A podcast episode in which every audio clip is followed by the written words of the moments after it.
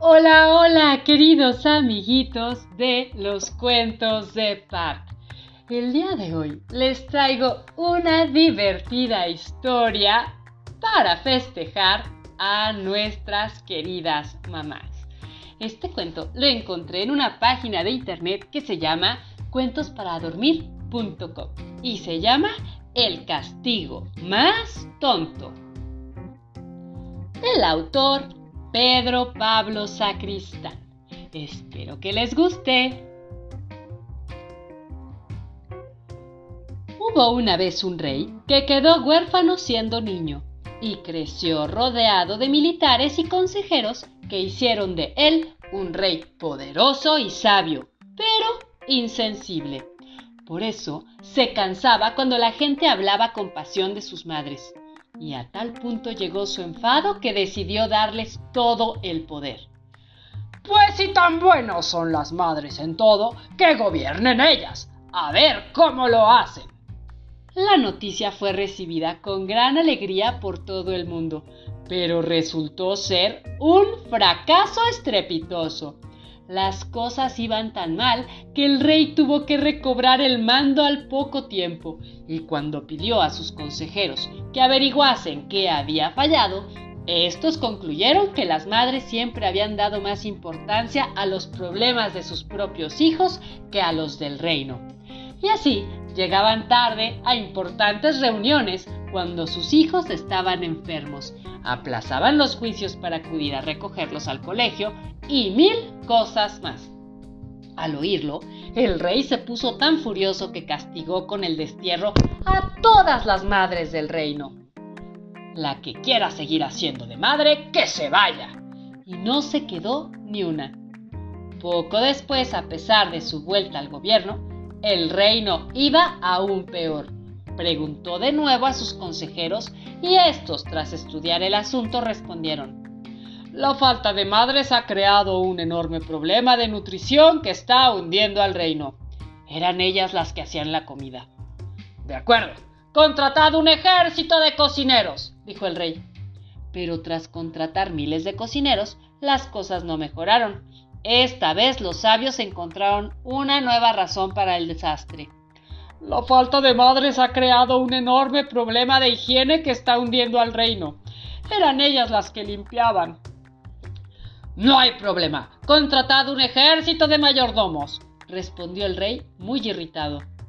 Pero tras contratar a los mayordomos, las cosas siguieron igual. Una vez más, los sabios creyeron encontrar la causa. La falta de madres ha creado un enorme problema de salud que está hundiendo el reino. Eran ellas las que curaban las pequeñas heridas y ahora todas se infectan y se vuelven graves. Pues contratad un ejército de enfermeros, gritó furioso el rey. Pero los miles de enfermeros contratados no mejoraron nada, ni tampoco los economistas, sastres o decoradores, ni siquiera el descubrimiento de grandes minas de oro que permitieron al rey contratar cuanta persona quiso. No encontraba la forma de sustituir totalmente a las madres. Hasta que un día, mientras paseaba, vio discutir a unos niños. Los había visto jugar mil veces como amigos, pero ahora discutían con tanta ira y desprecio que el rey se acercó para calmarlos. Tranquilos, chicos, los amigos deben tratarse con más cariño. ¿Es que por una sola pelea se van a dejar de querer? Los niños avergonzados detuvieron la pelea y se marcharon cabizbajos. Mientras se alejaban, el rey les oyó susurrar. Oye, ¿tú sabes qué es eso de quererse? dijo uno. Sí, claro, es un invento muy moderno de un amigo de mi abuelo, respondió el otro, haciéndose el experto.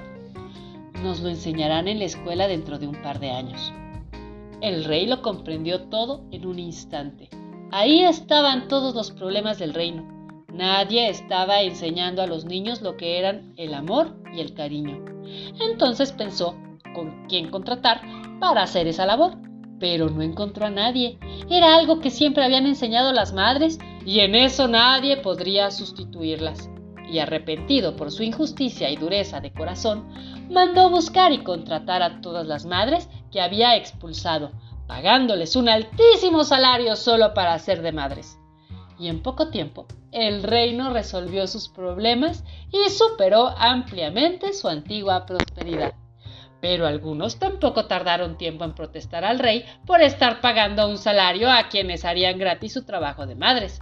Y el rey, para refrescarles a todos la memoria, decidió retirar su rostro de todas las monedas del reino y sustituirlo por la imagen de una madre con su hijo, y una inscripción que decía, ni este ni ningún reino sería nada sin el amor de sus madres. Y colorín colorado, este cuento se ha terminado. Y yo espero, queridos amiguitos y amiguitas, que les haya gustado. Yo soy Pat Pat Cuenta Cuentos y esto fue Los Cuentos de Pat. Por cierto, felicidades a todas las mamás en su día.